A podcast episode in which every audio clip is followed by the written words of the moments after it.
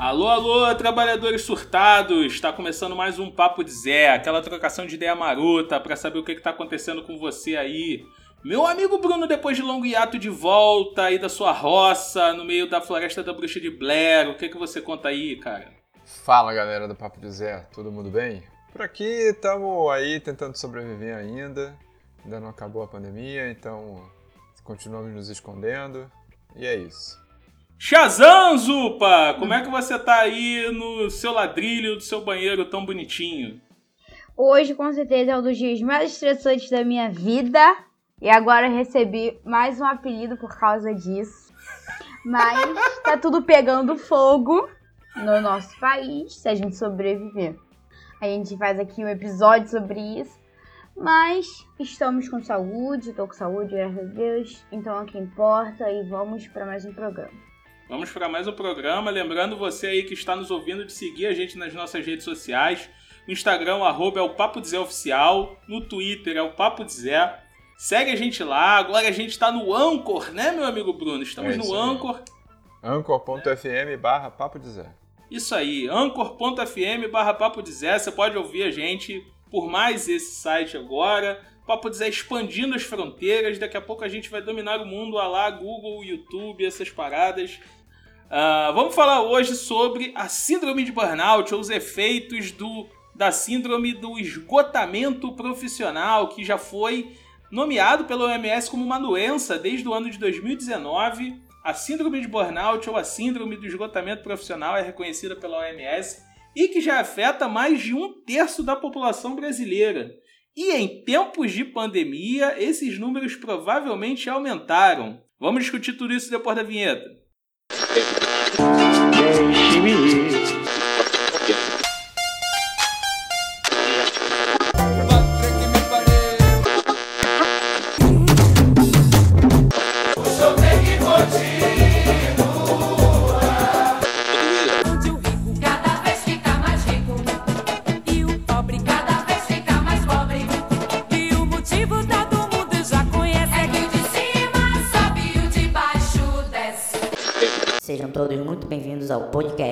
Papo de Zé. Shazam Zupa, como é que a gente pode então trabalhar a questão da síndrome de burnout? Como é que a gente pode definir isso? Sendo uma síndrome que tem a ver com esgotamento no trabalho, com estresse no trabalho, tem alguns efeitos que já são perceptíveis, que já são notáveis, ou uma série de efeitos. Como é que é essa definição aí para os nossos amigos trabalhadores que ouvem o Papo de Zé? Então, como Adriano falou, a partir de 2019 a OMS considerou a síndrome de burnout como uma doença e eu li que até em 2022 isso já vai estar realmente oficializado, o que é bom. Está sendo reconhecido a existência de uma síndrome e assim começam pesquisas para tratar sobre ela. Porém, é ruim, porque é o ponto da OMS reconhecer como realmente uma doença, porque muitas pessoas estão sofrendo com isso.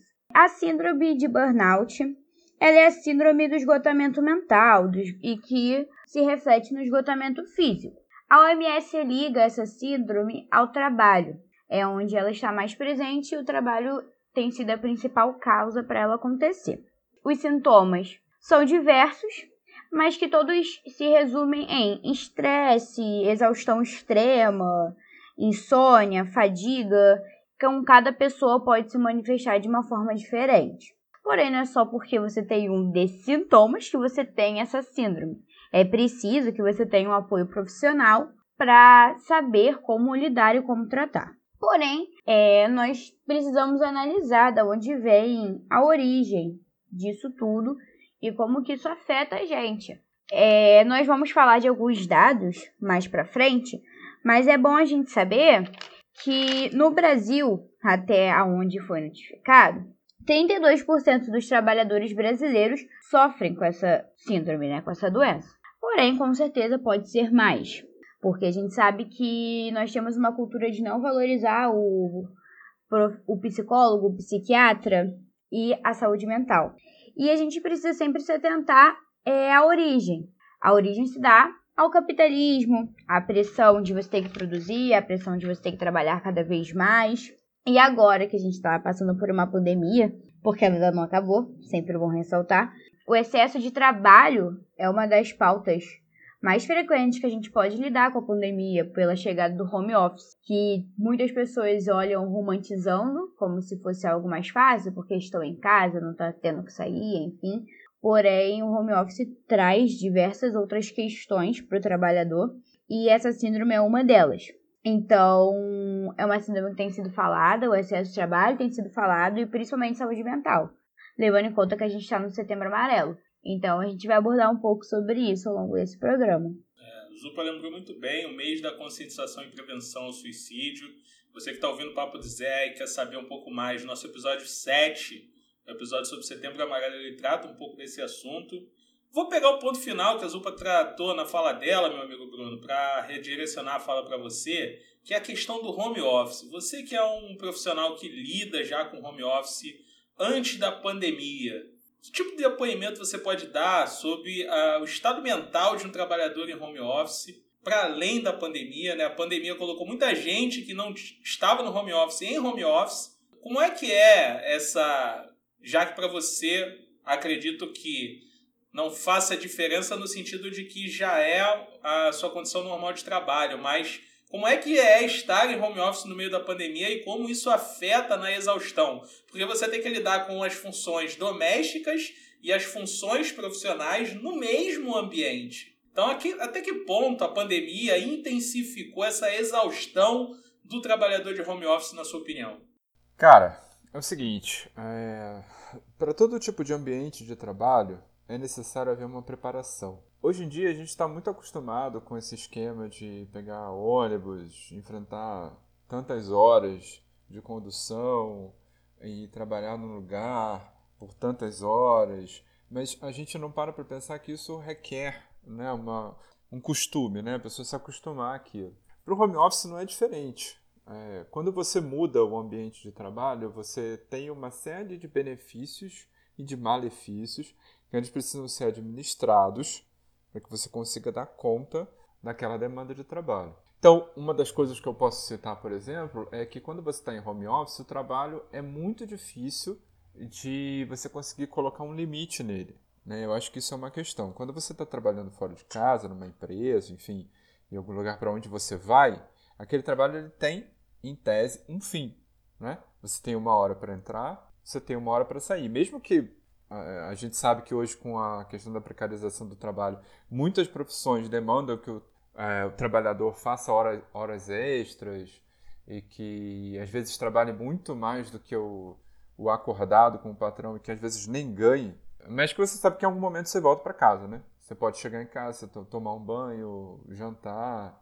E isso não acontece no home office, né? Então, as coisas ficam muito misturadas. Então, é necessário ter uma preparação é necessário ter uma rotina, manter uma rotina de acordar, vestir uma roupa, tomar um café e aí sentar para trabalhar num lugar específico. E o que eu acho que acontece nesse ambiente em que as pessoas foram forçadas a estar nesse home office é que ninguém estava preparado, tanto o empregado como o empregador. E aí você tem uma série de problemas que é muito bem apontado por você, que é isso, você ter que dar conta da sua vida é, cotidiana, né, a vida da sua casa, às vezes cuidar de filhos ou lidar com outras situações e ao mesmo tempo lidar com a questão do trabalho. Então, é, isso pode ser e normalmente é muito esgotador. Né? Você acaba tendo que lidar com muitas coisas ao mesmo tempo e num ambiente totalmente novo, num ambiente de pressão, num ambiente de medo, num ambiente de você não, ninguém está preparado para aquilo é, é realmente muito complexo. Eu acho que a gente, enquanto sociedade, e aí pensando no caso brasileiro mesmo, mesmo depois de todo esse tempo que a gente experimentou o, caso do home office, é, uma coisa que eu percebi conversando com as pessoas é que sumiu a linha entre o que é trabalho e o que é vida particular. Isso é um movimento que eu já venho percebendo há muito tempo mas que eu acho que com a pandemia ela se agravou. Que é isso, você acorda respondendo e-mail, e aí entre um e-mail e outro você toma o seu café, às vezes você toma um banho de manhã, às vezes não dá tempo, porque você já está com o computador na cama, sentado trabalhando.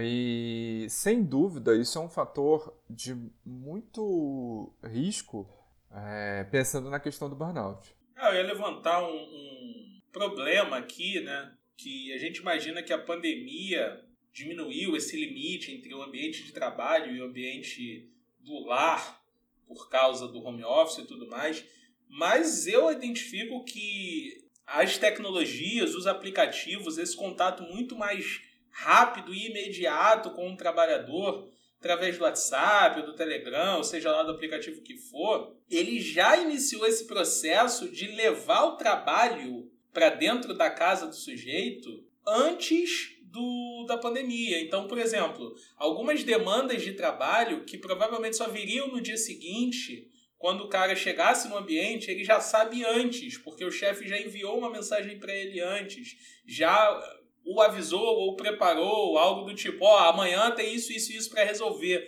Antigamente, o que eu falo antigamente é uns 15 anos atrás, não é muito tempo. Uns 15 anos atrás, você chegava no ambiente de trabalho, você sabia do problema quando você chegava no ambiente de trabalho. Às vezes, alguém te ligava para te falar, ó, oh, é isso, isso e isso. Mas hoje tem grupo de trabalho. Tem 10 grupos diferentes de trabalho, porque tem o grupo que tem o chefe, tem o grupo que não tem o chefe para falar mal do chefe. Então, você tem esses ambientes, né, em que extrapola o ambiente de trabalho. Ele vai para além do ambiente em si, quando os problemas aí vão com um cara para dentro de casa. Não que eles não fossem antes, né? É, muitas pessoas é, levavam os problemas de trabalho para dentro de casa e descontavam suas frustrações uh, nos familiares, esse tipo de coisa já acontecia. O, o que eu acho é que isso chegou com mais intensidade, todo mundo vivencia muito os problemas de trabalho dentro de casa, justamente porque problemas de trabalho continuam chegando para além do horário de trabalho. Acabou o horário de trabalho do cara, o cara já está no lar e ele ainda está recebendo mensagens sobre o que aconteceu ao longo do dia ou sobre coisas que vão acontecer amanhã, que já estão planejando como resolver o problema X, Y, Z. O que eu acho que aconteceu na pandemia, e identifico isso no meu caso especificamente, é justamente essa dificuldade de uh, uh, gerenciar o seu tempo. O que é o tempo de trabalho e o que é o tempo de lazer, ou o tempo de não trabalho, ou o tempo do trabalho doméstico. Porque as coisas se misturam a tal ponto que você está resolvendo um problema de trabalho e de repente ocorre uma emergência doméstica e que você tem que resolver. Ah, vou trabalhar, sentou 8 horas da manhã, 9 horas da manhã, começar a trabalhar. E você pretende, ah, vou trabalhar até meio-dia, vou parar, vou almoçar. E às vezes acontece alguma coisa que você ou estende o seu trabalho, vai trabalhar até uma hora, duas horas e não paga para almoçar, e não paga para lanchar, e não paga para nada. Ou então acontece o contrário, que você tem que resolver alguma emergência e aí você só volta a trabalhar três horas da tarde. Eu acho que são situações é, é, das mais diferentes que o trabalhador brasileiro vive hoje. Mas eu acho que essa questão do trabalho ser levado para dentro do lar aconteceu antes da pandemia até que ponto a tecnologia e os aplicativos eles contribuem para aumentar o estresse do trabalhador brasileiro. Então, não há mais essa diferença de espaço. É, quando você está no seu trabalho fora de casa, você tem uma diferença de espaço, como o Bruno falou. Você está no seu ambiente de trabalho, ali você vai ficar só no trabalho. Quando você chega em casa, ai, ufa, já foi, o trabalho está lá. Você pode vir com as frustrações, mas em casa você já tá ali, vai tomar um banho, jantar, fazer o que você quiser. Quando o trabalho está dentro da sua casa, não há essa divisão espacial. Então, por exemplo, minha mesa com o meu computador fica do lado da minha cama. Então, às vezes é 11 horas da noite, aí ah, o computador tá aqui e aí eu venho, sento, faço uma coisa que não deveria ser para fazer, né? Não deveria estar no horário para isso acontecer. Mas por não ter essa divisão, isso acontece. E eu concordo com o Adriano no que ele fala de que limites profissionais foram quebrados. No sentido de, agora o WhatsApp é uma ferramenta de trabalho. O WhatsApp, o Telegram é onde você se comunica, principalmente agora, que hipoteticamente estamos de quarentena, né?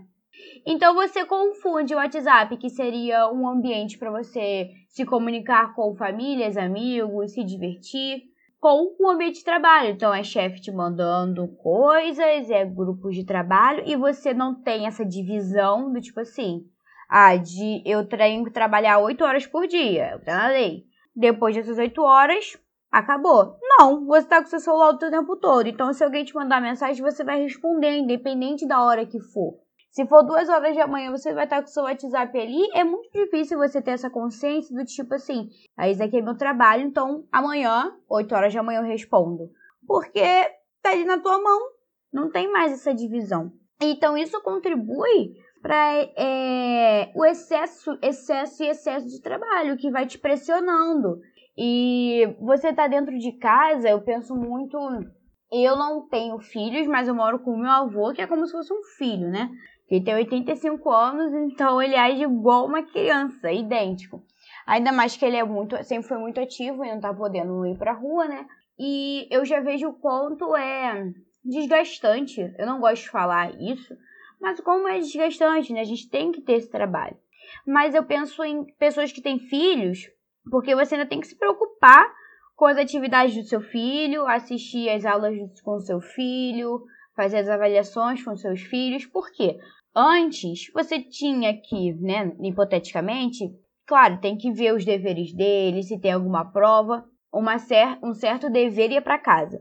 Porém, fazer exercícios de livro, aprender a matéria, a explicação, não acontecia com você, acontecia na escola. Só que isso tudo veio para dentro de casa também, porque querendo ou não, principalmente quando são crianças, é muito difícil ter o, toda a concentração com uma tela de computador, né, no ambiente de casa, enfim. Então, eu acho que essa falta de divisão mesmo espacial é um dos principais problemas. E isso eu falo eu sendo privilegiada. Veio a hipótese de voltar às aulas é, na minha faculdade essa foi uma das pautas bastante frequentes, porque tem alunos que têm dois cômodos em casa. E aí, como que essa pessoa ela vai conseguir dividir a sua atenção ali na aula, sendo que o mesmo ambiente que a pessoa está ali estudando, o mesmo ambiente que está sendo feita uma comida, ou o mesmo ambiente que alguém está assistindo uma televisão, ou que outra pessoa está assistindo aula, e fica uma bagunça tremenda, né? Então, quando a gente ainda sai da nossa bolha, a gente vê que isso é pior ainda. E eu digo isso de estudos, mas imagina quem precisa trabalhar em um ambiente assim. Então, a gente sempre tem que olhar com realmente um senso crítico sobre o home office, não romantizar. Tem um vídeo, um vídeo não, vi vários vídeos inclusive, de professores é, dando a sua aula ao vivo e aí entra o filho correndo. E as pessoas, nossa, que lindo, filho, que fofo. Gente, não é fofo. Tudo bem, você vai olhar e falar, ah, é uma criança, ela não sabe o que está fazendo. Tudo bem. Mas é muito triste o profissional ser interrompido, né? Né, a condição que ele está, porque ele está ali prestando serviço, trabalhando. E as pessoas romantizando uma situação que infelizmente não é para ser romantizada. Porque se ele está na sua sala de aula, não entraria para atrapalhar, entre aspas, a aula. Não gosto de falar que uma criança atrapalha em nada, mas dá para entender o que eu tô falando.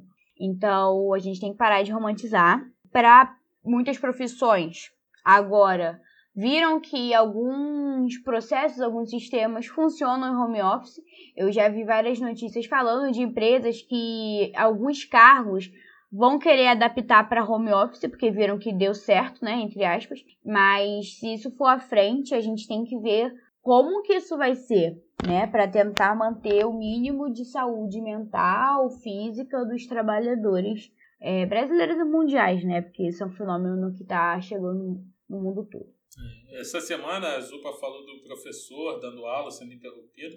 Eu vi o caso da professora que estava dando aula de matemática no azulejo escrevendo uhum. no azulejo. Eu pensei, que situação precária, né, meu amigo? E aí você pensa em, meu Deus, parabéns para ela. Parabéns não, cara. Isso não deveria estar acontecendo. E está. Uhum. Então isso é uma prova de que apesar dos pesares, o trabalho continua sendo realizado quando ele não deveria estar sendo realizado, porque a uhum. condição dada ao trabalhador é muito, muito precária, para não usar termos chulos, para a forma como o trabalhador brasileiro é tratado, que isso é uma vergonha. Isso é uma vergonha a forma com que o trabalhador brasileiro é tratado. E ainda mais nesse momento de pandemia, o quanto, por exemplo, aumentou a demanda pelos serviços de entrega, os serviços de delivery, que foram profissionais que a gente lembrou lá no nosso programa de número 2, no início do Papo de Zé, sobre precarização do trabalho. O quanto esse trabalho já era precarizado. E a demanda para os caras só aumentou e não existe regulamentação trabalhista para esse setor. Houveram duas paralisações entre a gravação do, do Papo de Zé número 2 e esse programa que está indo ao ar. Houveram duas paralisações de profissionais de delivery, né? Especialmente porque essas empresas uh, esses aplicativos, essas startups, elas prestam pouca, uh, vamos dizer assim, ciência do que de fato elas realizam, de como elas tratam a sua mão de obra. Ela é um contato, ela é o meio termo entre você e a empresa que você está contratando de comida, de é, é, mercado, seja lá o que for.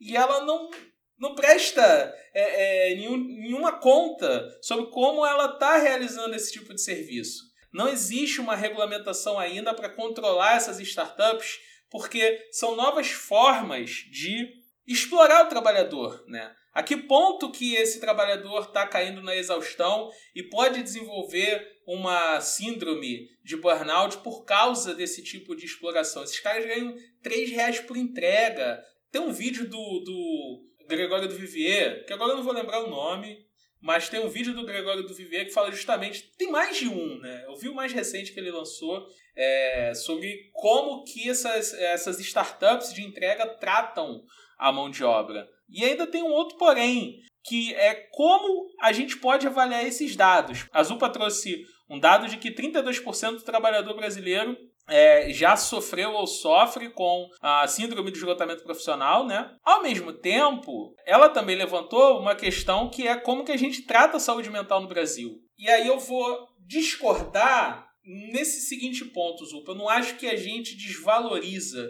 Eu acho que a gente é tão carente de inúmeras coisas, de inúmeros serviços, que saúde mental num país como o Brasil acaba sendo um luxo entre uhum. aspas, uhum. entende? A gente é tão carente de coisas tão mais básicas e elementares que a gente só consegue tratar a saúde mental depois que esses problemas estão resolvidos.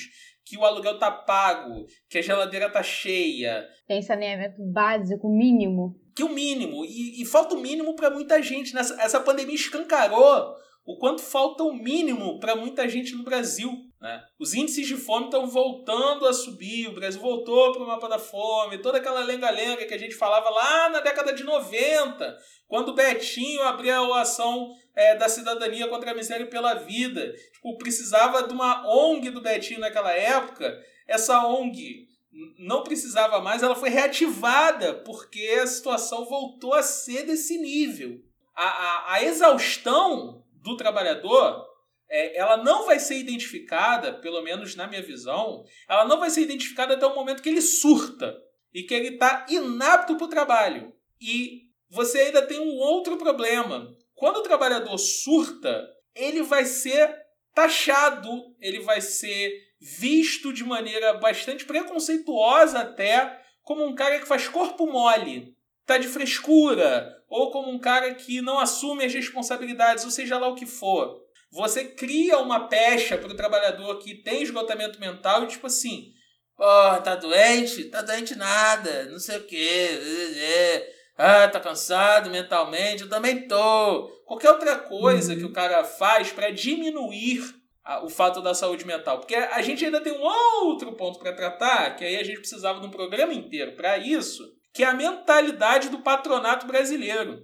Tem uma mentalidade escravocrata ainda patronato brasileiro ele não observa as mazelas uh, da sua mão de obra.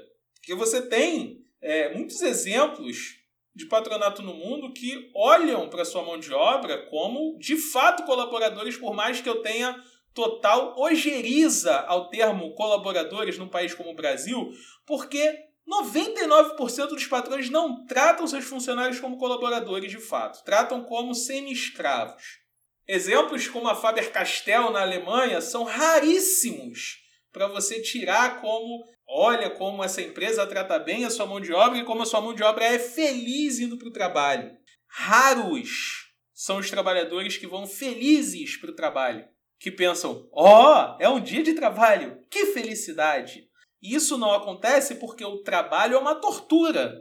O trabalho não é algo que traz alegria para aquela pessoa. O trabalho bom é o trabalho que o cara gosta, é o trabalho que o cara se diverte, é o trabalho que o cara faz por prazer, mas quantos de fato fazem por prazer? Que tem prazer naquilo que fazem, e mesmo que tenham, esse prazer provavelmente vai ser roubado do cara em algum momento que ele for maltratado no local de trabalho, ou no ambiente, ou se ele for trabalhar em home office, se o trabalho se tornar tão estressante para ele, por mais que ele goste, aquilo vai gerar um sofrimento para ele. Porque o burnout é isso. O trabalho é um sofrimento e o sofrimento que causa efeitos físicos, né? Que causa efeitos do cara não querer mais. Ele não quer. Ele entra num, num casulo, por assim dizer, de não querer mais fazer aquilo. Ele não quer, ele não quer fazer mais nada que tenha qualquer relação com aquela atividade de trabalho. Que é algo muito recente, que é algo que foi identificado na década de 70. Então, é algo que a gente nem lidava antes. E provavelmente é, é, não lidava porque o termo não existia e porque a gente não chegava a identificar isso como um problema, porque saúde mental não era o problema. A carestia do cara é tão absurda que ele não tem nem tempo de identificar quais são os problemas de saúde mental que ele está vivendo. Né? É, é, é, absurdo você pensar que hoje, em 2020, tem gente com geladeira vazia em casa, se alimentando no máximo de eu ia falar arroz e feijão, mas o arroz está tão caro que não tem mais arroz. Uhum. É, é nesse nível. Substitui. substitui. né? Foi a orientação, substitui por macarrão. É. É, eu ouvi a notícia que o Brasil vai importar o, o próprio arroz. Isso é brilhante! Olha só, a gente vendeu arroz em dólar e a gente vai importar o nosso próprio arroz em dólar. Igual a gente fez com petróleo assim que o Temer assumiu. É genial! E você ainda tem gente, tipo um policial militar aqui do Rio de Janeiro que virou youtuber, que passou a defender dólar alto, como se dólar. Eu, eu, eu fiquei embasbacado com isso. Em 30 anos, desde o início do plano real, e que a gente equivaleu o valor do dólar ao valor do real, nenhum presidente da república e nenhuma pessoa em sã consciência falou que dólar alto é uma parada boa. Nenhum, nenhum. Nem o Fernando Henrique, nem o Lula, nem a Dilma, nem o Temer falou isso. Brilhante a resolução dos problemas do Brasil. O que é problema passou a ser solução. É simples, eu não resolvi, eu só inverti a ordem, né? O, o maior que estava para cá, eu inverti o sinal e agora funcionou. Voltando ao problema da síndrome de burnout, após esse momento catarse, como é que a gente pode identificar então como isso afeta os trabalhadores? A Zupa falou a nível mundial. Eu acho que isso daí a gente vai ter um problema, não vai ter não, Zupa? Essa questão de, de dados, pelo seguinte, eu acho que vai ter muito lugar, assim como o trabalhador brasileiro não trata a saúde mental, ou por não valorizar, ou por achar que é frescura, ou por não ter condição nenhuma de ter acesso a esse tipo de tratamento. Imagina um país, imaginem países mais pobres e mais carentes que o Brasil esses países provavelmente vão ter casos zero de síndrome de burnout, mas não porque eles não existem, mas simplesmente porque eles não estão na conta. Porque eles não uhum. entram na conta, né? Mas você trouxe aí alguns dados, que você é a pesquisadora mor aí do Papo de Zé, é aquela que carrega o programa com toda a sua empiria. É, como, é que a gente, como é que a gente pode tratar essa síndrome de esgotamento profissional em dados? Quando a gente estava montando a pauta, que hoje foi feita pelo Âncora, a gente selecionou quais os principais profissionais que são atingidos por essa síndrome. Só que como a gente está no contexto de pandemia, a gente estava pensando que era claro, né, evidente que os profissionais de saúde seriam os mais afetados. Então, de acordo com uma pesquisa que o G1 disponibilizou para a gente, é 83% dos profissionais de saúde, isso inclui médicos, enfermeiros, técnicos de enfermagem, 83% desses profissionais, eles passam por essa síndrome. É, na matéria do G1, que se alguém se interessar pode comentar nas nossas postagens que a gente disponibiliza, é, uma médica, ela falou que ela entrou no plantão dela às 7 horas da manhã e, se eu não me engano, antes das 5 da tarde, é, não, nas 7 horas da noite, ela teve que parar de trabalhar porque ela não estava aguentando mais. Os casos que estavam vindo e eram idosos e eram jovens e ela começou a chorar e entrar em desespero por causa da pressão que ela estava vivendo ali no trabalho, né? A gente está em uma pandemia. E ela falando das tantas intubações que ela estava fazendo, e enfim. E eu tenho bastante colegas que são enfermeiras, e elas contando, principalmente no início da pandemia, como que estava a situação uma delas falou que no hospital onde ela trabalhava tinha um andar e nesse andar era só para morreu vai para lá. Então você imagina como tá a cabeça dessa pessoa. De primeiro, que aquilo dali é o trabalho dela, mas essa pessoa trabalha com vidas. Essa pessoa trabalha é, ajudando a pessoa a sobreviver. E vendo mortes e mortes. E ainda tem a preocupação da, das, dos próprios profissionais em se contaminarem, em contaminarem a sua família. E mesmo assim não poder parar de trabalhar. Então, a gente pode se atentar que os profissionais de saúde, é, de acordo com os dados, eles são as principais pessoas sendo atingidas por isso. Porém, também, né, aqui falando como professores, a gente não pode descartar como que o corpo docente, falando do Brasil, tem sido afetado também. Eu estava lendo aqui enquanto o Adriano falou é, e falou desse caso dessa professora que estava dando aula no azulejo, e me veio um assunto que a gente fala muito aqui. A Mimi não está aqui, mas a Mimi é que mais se revolta. Que fala sobre como que os profissionais, não só os professores, qualquer profissional em home office, que muitos têm que arcar do seu próprio dinheiro, para seja para o computador, para sua internet, para sua luz, porque antes que você não trabalhava no home office, a luz quem paga, né? É a empresa, a internet é da empresa, normalmente o computador é da empresa. Tem empresas que disponibilizam, né, o vale refeição e cortaram, porque agora você não precisa de vale refeição, você está em casa, você não vai sair para comer. você não precisa do O estado cortou, tá? Quê? O estado cortou. O estado cortou. A gente É. não tá recebendo vale transporte, vale alimentação do estado. Aí, ó, a prova viva. É o salário puro. Porque você não precisa se alimentar, é claro. E porque eu tô em casa. Ele tá em casa. E nisso a gente vê também como uma forma de pressão que os trabalhadores estão, estão sendo submetidos. Eu fui pesquisar para saber direitinho aonde que se encontrava isso e com essa nova reforma trabalhista, o artigo 75 né, da CLT determina que as condições para manutenção de equipamentos tecnológicos, infraestrutura, enfim, com essa reforma houve uma flexibilização em que não há a lei de tipo, você é professor, você para dar a sua aula você precisa de um computador, de uma internet e de luz. Você precisa disso, é o mínimo para você. Se você não tem, não é uma regra do seu chefe, né, da sua da instituição de ensino, te fornecer os equipamentos. Não, tem que vocês têm que fazer, vocês têm o direito de ter uma livre negociação para isso. Se vocês entrarem em um acordo, tudo bem, eles podem te ressarcir. Porém, como o Adriano falou, a gente não pode contar com o empresariado brasileiro. Então, isso se mostra mais uma forma que os trabalhadores estão sofrendo, né? E que isso pode ser mais uma das causas que gera a síndrome de burnout. E aí, depois eu fui ver na internet o quanto que essa síndrome pode gerar outras, outros problemas de saúde mental. Principalmente a depressão e a ansiedade, né? E em muitos casos, é, essa, a, essa doença se mostra em crise de ansiedade. Porque você está sendo pressionado, você tem que produzir, você tem que entregar, tem que cumprir metas. Seu corpo, ele não é uma máquina.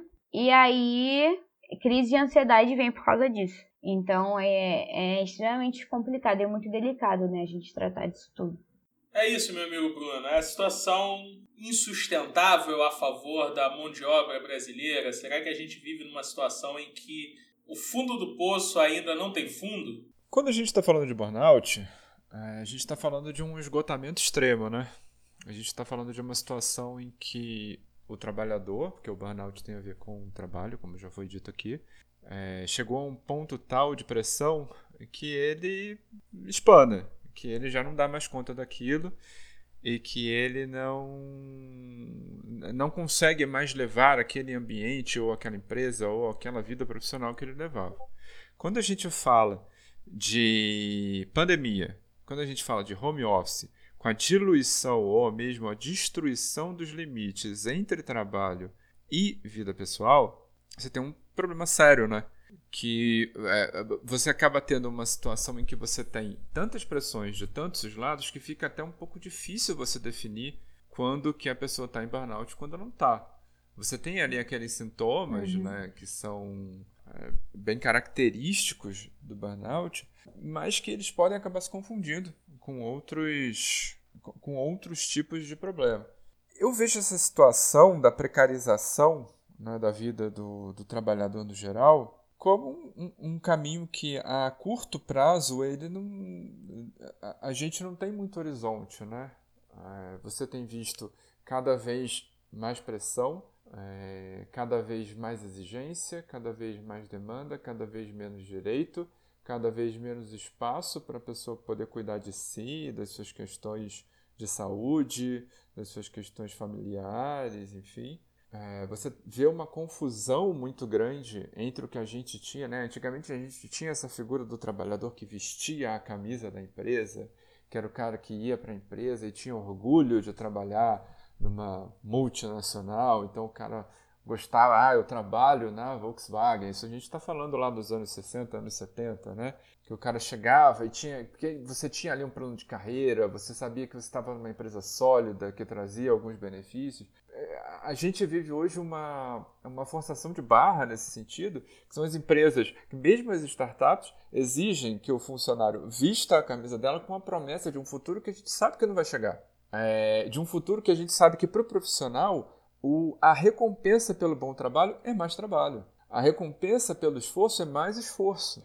E você não tem um horizonte em que você diga, não, então se eu trabalhar tanto aqui, então eu vou ter um aumento de salário, eu vou ter mais benefícios. Não, porque a gente vive, num, e aí a gente está falando né, de um país que vive a periferia do capitalismo, cada vez mais sendo empurrado para mais periferia, em que a gente tem visto tudo o que não tem a ver com o ambiente do trabalho sendo destruído. Então você tem direitos sociais sendo destruídos, você tem garantias constitucionais sendo destruídas, você tem visto uma sociedade que está cada vez mais brutalizada, você tem visto o uso do aparato do estatal para. É isso. Então, se o cara ele não está trabalhando, parece que a gente voltou lá nos anos 80, anos 70, dos anos de, de ditadura, em que estar trabalhando é a única recompensa de existência da vida da pessoa. Então, a pessoa ela se coloca no mundo apenas como um trabalhador. E nesse caso, o home office ele cumpre esse papel assim de uma forma linda, porque ele traz primeiro um ambiente, um desemprego em massa. Então, voltando lá naquela questão das tecnologias, o cara ele não responde só porque ele, ah, estou vendo aqui essa mensagem, então eu vou responder para não deixar o meu chefe é, sem resposta. Não, ele, ele, não, ele responde porque ele quer mostrar serviço, ele quer continuar empregado.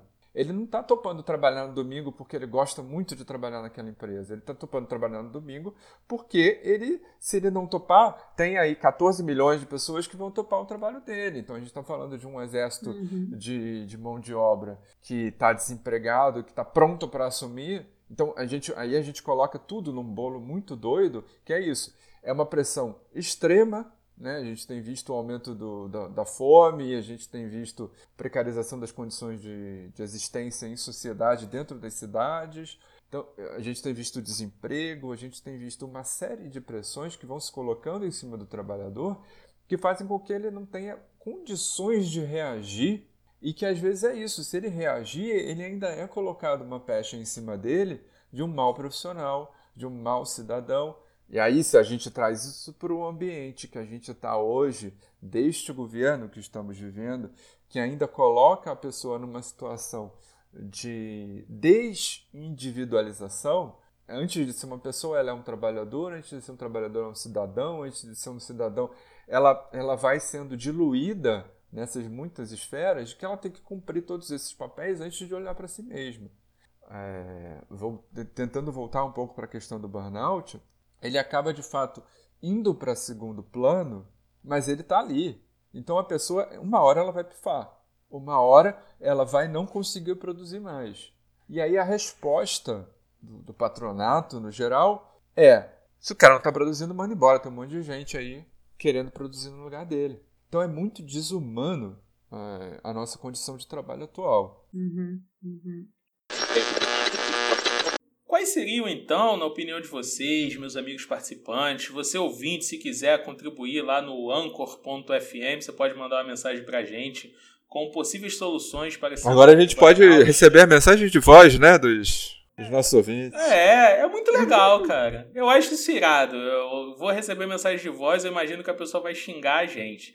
Mas eu acho irado de qualquer forma. Se você quiser entrar lá no anchor.fm ou ver esse episódio, você pode mandar mensagem de voz pra gente lá. Né? Se identifique também, dê nome, porque acho que eu, a gente ainda não recebeu mensagem, então a gente não sabe como funciona direito. Mas você pode mandar mensagem de voz pra gente que a gente vai achar muito legal. Como é que pode funcionar então uma possível solução? Os psicólogos tratam isso. Uh, você tem uso de antidepressivos, ansiolíticos para poder lidar com a síndrome de burnout. Você tem tratamento psiquiátrico. Mas isso é tratamento, né? Isso é tipo deu ruim, eu preciso resolver um problema que a, a relação social de trabalho que eu vivo criou. Então, por mais que eu resolva uma, uma síndrome de exaustão profissional, nada impede que eu tenha outra. E outra dependendo da profissão que eu exerço. Né? A Zupa levantou aí o caso dos profissionais de saúde, o caso dos professores, você tem o caso dos bombeiros, policiais. Tu vê que a maioria é servidor público, né? Mas como é que a gente pode lidar, então, com a síndrome de burnout a ponto de criar uma solução ou possíveis soluções para além da questão do tratamento?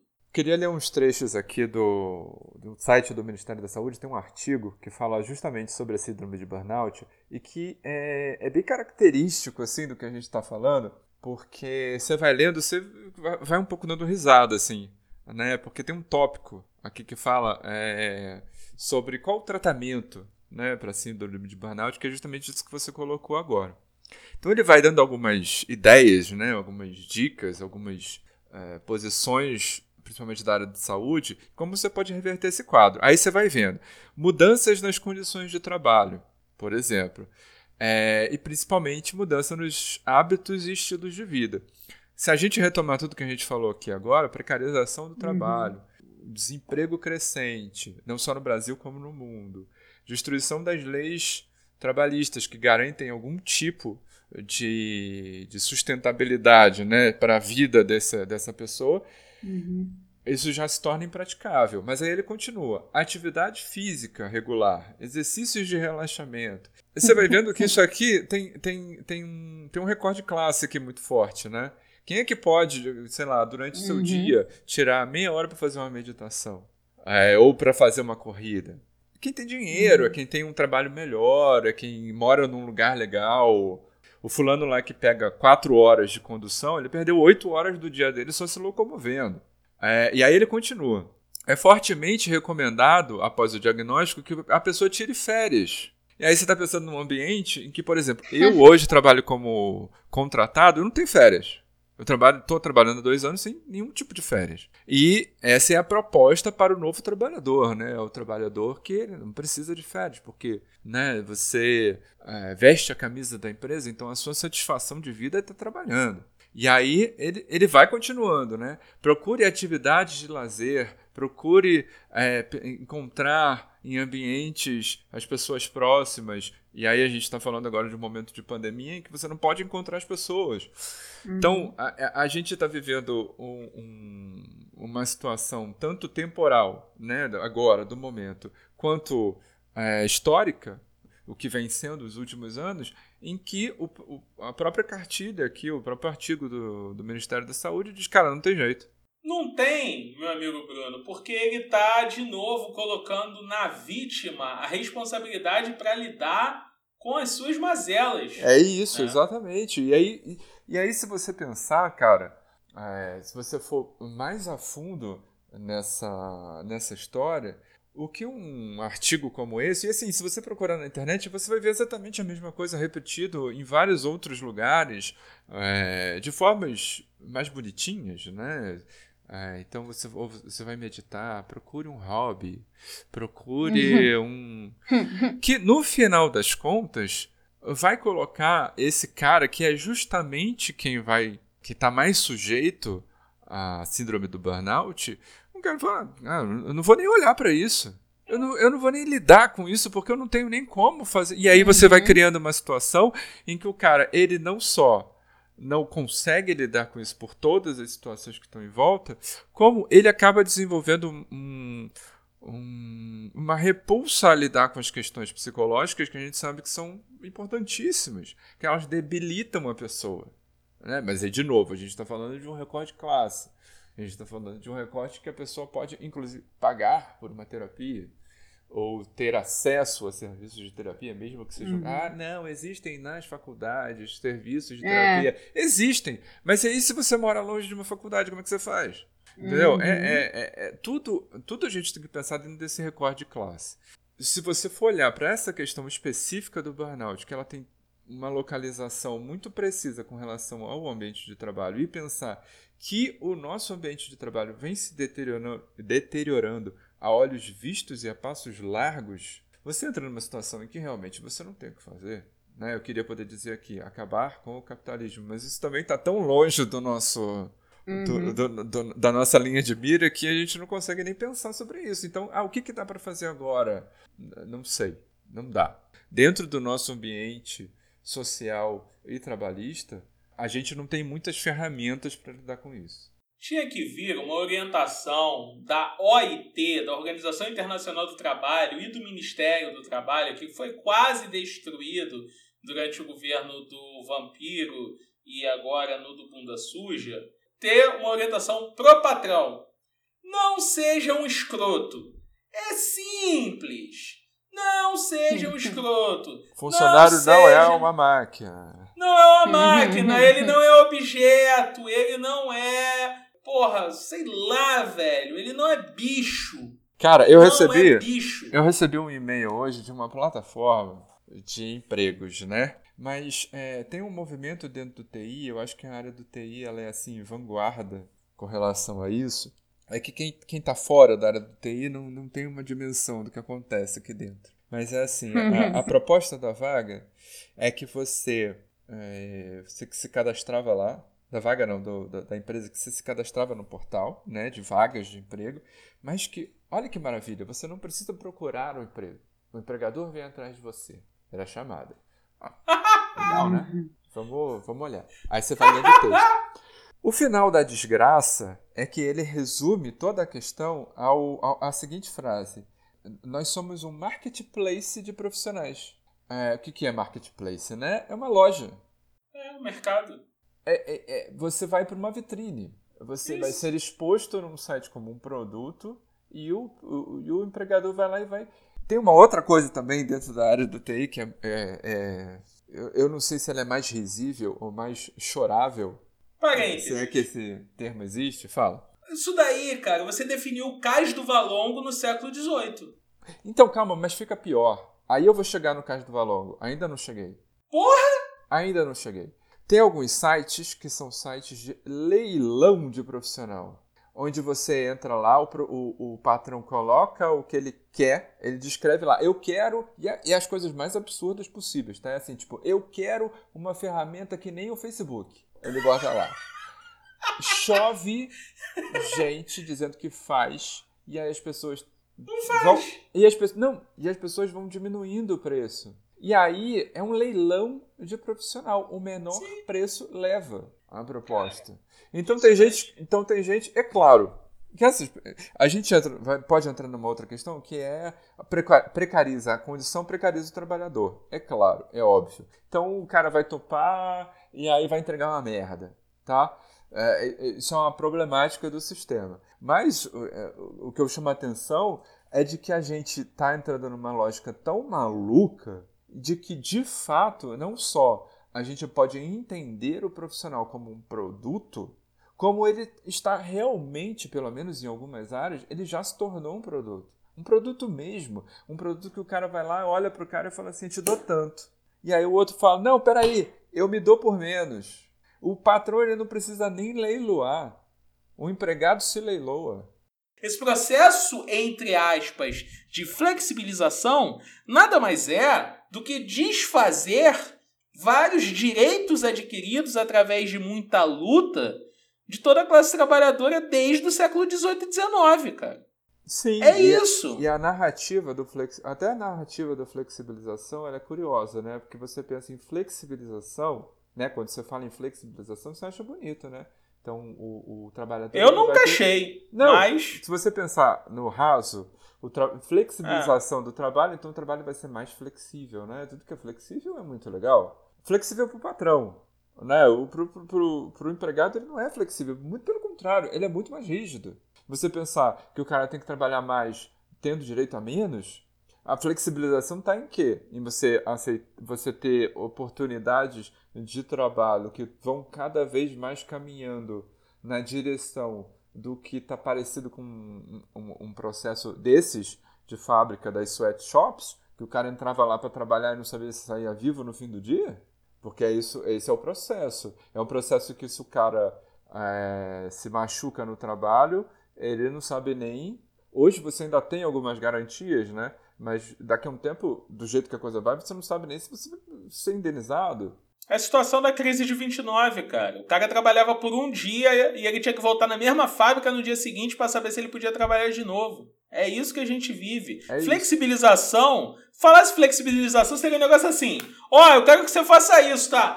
Eu não sei se eu vou fazer, não. Isso para mim seria flexível. Se o patrão me mandasse fazer Sim. alguma coisa, eu falasse: ah, não sei, hoje tô com a unha encravada. Não vou, não. não ou é flexibilização, tipo, você liga pro seu chefe e fala assim: ah, olha só, hoje eu vou chegar às 4 horas da tarde. Tá? Não, eu vou pra praia hoje. Aí Essa eu saio meio-dia, saio meio-dia, vou em casa, tomo um banho, duas horas eu chego e às seis, aí eu cumpro o meu serviço. Ô chefe, é. olha só, mês que vem eu quero tirar férias, tá? Vê aí pra mim que mês que vem eu tô de férias, tá bom? Uhum. Isso é flexibilização. Vou chegar, ó, o chefe, o, o mês que vem eu vou fazer o seguinte, eu vou trabalhar os sábados, aí você dobra triplica o meu salário, porque aí. É. Isso é flexibilização. Né? Isso. Né? É você poder, de fato, flexibilizar as condições do trabalho. Mas não é isso que a gente vê com a flexibilização, é a flexibilização pro patrão. Imagina, candango, isso acontecendo, você negociando assim. O patrão sentou de um lado, você sentou do outro na mesa. E o patrão fala: o salário é tal e por tantos dias de trabalho. Eu falo: olha só, eu quero o dobro do salário, eu quero trabalhar metade. Eu quero ver a flexibilização no teu. Isso daí não é bom para o trabalhador nunca. Esse termo flexibilização nunca significa coisas melhores para gente, tá? Coisas melhores para gente são termos como direito, aumento, abono, licença, férias. Esses são termos que significam coisas boas para gente. Flexibilização nunca significa coisa boa para gente. Nunca. É, cara, é um, é um, eu, quando, eu, quando eu fiquei sabendo disso a primeira vez, eu fiquei realmente em estado de choque. Porque é um leilão ao contrário, né? É uma desvalorização, não é uma valorização. Não é que você tá lá, colocou o seu produto e as pessoas estão vendo se vão pagar mais por ele. Não, é o contrário. Alguém demandou o seu produto e você está lutando com outras pessoas para cobrar menos. Mas é, é a lógica. É um, é, um, é, um, é um raciocínio que ele é tão, uh, ao mesmo tempo, tão inteligente e tão perverso que ele chega a dar um calafrio né, na, na, na espinha. Com os profissionais que vão te atender vão ficar brigando para saber quem é que vai cobrar mais, quem é que vai cobrar uhum. menos, para te prestar um melhor ou pior serviço. Cara, é, é, é, muito surreal. Tinha uma, eu vi uma vaga esses dias de uma empresa, num dos grupos que eu participo, que a empresa ela tava oferecendo um salário um pouquinho acima da média, assim, sabe? E aí a galera começou, né? Nossa, que isso? Que vaga perfeita, não sei o quê. E, e aí eu postei lá, vaga esquisita. Por que que tá esse valor? E aí o cara veio explicar que uma das condições do trabalho era o, o cara da TI, né, o futuro empregado, futuro colaborador, assinar um termo em que ele se responsabilizaria por levar os processos da empresa caso alguma coisa desse errado. Então, tipo assim, se o, cara, se o cliente fosse lá consumir A empresa se eximiu. Então, se o cliente fosse lá consumir alguma coisa no site e aí desse algum problema, quem ia O ser cara do TI. era o cara do TI. Tá certo. Isso aí. E mesmo depois dessa explicação, continuou a chover pedidos de envio de currículo. Gente, como a dica cultural da, da semana, a gente vai inovar. E aí eu vou trazer a música Admirável Chip Novo, da Peach. Essa música ela é inspirada no livro Admirável Mundo Novo. E é muito engraçado que você ouvindo a música, você vê que ela tá falando de um robô, mas que esse robô somos nós. Então é, ela fala: pane no sistema, alguém me desconfigurou. Ou seja, você é um robô e olha aí o que estão fazendo com você. Enfim, essa música é ótima e fala um pouco sobre o que a gente abordou hoje, sobre o que acabaram de falar agora, né? Sobre como eles não querem humanos trabalhando, eles querem humanos, mas que agem como robôs. Então, essa é a dica de, de hoje, não, né? Da semana. Fica aí a dica também, já que é pra copiar. Zé Ramalho, Admirável É, Gado Novo. Que essa Admirável Chip Novo já é uma releitura Aham. do Admirável Gado É. Novo. É, é a releitura É da releitura. Recentemente ficou famoso o Mr. Bento Gonçalves. Vocês ficaram sabendo disso, gente? Hum, hum, hum. O Mr. Bento Gonçalves, ele ganhou de fato a faixa de Mr. Bento Gonçalves, tá bom? Ele foi azarar uma menina. E a menina, pra surpresa do Mr. Bento Gonçalves, disse não. Aí eu vou compartilhar com os colegas as falas. A fala do Mr. Bento Gonçalves diz o seguinte: só me fala essa de estilo se eu sou considerado um dos homens mais lindo do estado. Com erro mesmo. O mais lindo de Bento. Que papo é esse de não fazer teu estilo? Se eu faço estilo de todas, heterotop, se sentindo pra caralho, né? E aí a menina responde: estilo de todas menos o meu. Mas como disse, tu é muito querido. Ela ainda é educada com o Mr. Bento Gonçalves. Não satisfeito, o Mr. Bento Gonçalves responde: Ah, você gosta daqueles desajeitados, magrelos, com cara de ladrãozinho? Só uma coisa, bebê. Você quer Miss. Nunca disputou um concurso ainda, né? No caso, na prática. Você tem que ter gosto. E eu respeito isso. Não satisfeito, o Mr. Bento Gonçalves segue. Na verdade, a menina responde ele: Não, não sou obrigada a te achar lindo ou algo do tipo. Agora fala que eu, o Mister da cidade, não faço o teu tipo. Hum. E a menina responde: Eu só falei que tu não é o meu tipo. Você pode respeitar isso. Que menina educada, gente. Essa daí teve uma criação em berço de ouro. Porque o Mr. Bento Gonçalves Na moral mesmo. responde: Eu faço o tipo até das lésbicas e dos homens héteros. É muita. O cara se acha muito, né? Eu, me faltou termo agora pra definir. Nojo. Como eu não faço seu tipo? Se eu sou o homem mais lindo de Bento Gonçalves. Nossa, agora sim. Agora. Agora ele chegou, né? Chegou chegando. Agora, agora Ah. Depois de nãos em cima de nãos, o Mr. Bento Gonçalves chegou na ignorância. Agora vem a ignorância. Não esquecem. Português ficou faltando aí. Não esquecem que eu conheço todos em Bento. Nenhum momento te magoei nem nada. Então calma. Mais tranquilidade, ok? Tu não tá falando com qualquer um. Tá? Bli, bli, bli. Não vou mandou- falar o nome mandou, do... mandou só. Você sabe com o que você É. tá falando. ah. É, é, É. Relembrando, o nosso programa é, da, da semana do mandonismo, né? O episódio 43, veio lá o discurso de você não sabe com quem você tá falando. Você não tá falando com qualquer um. Eu sou o Mr. Bento Gonçalves. Tá!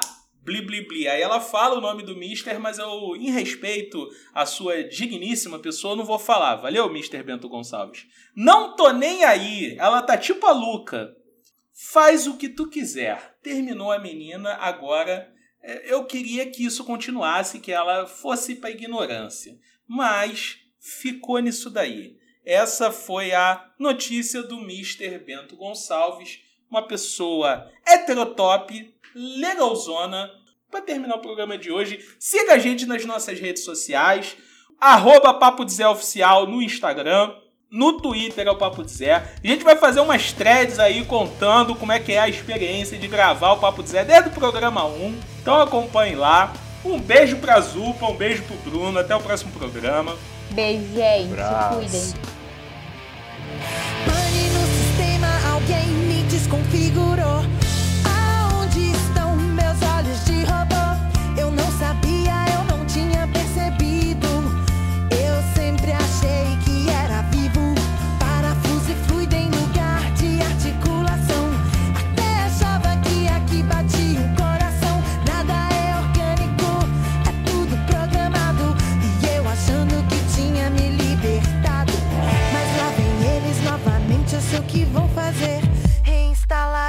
tema.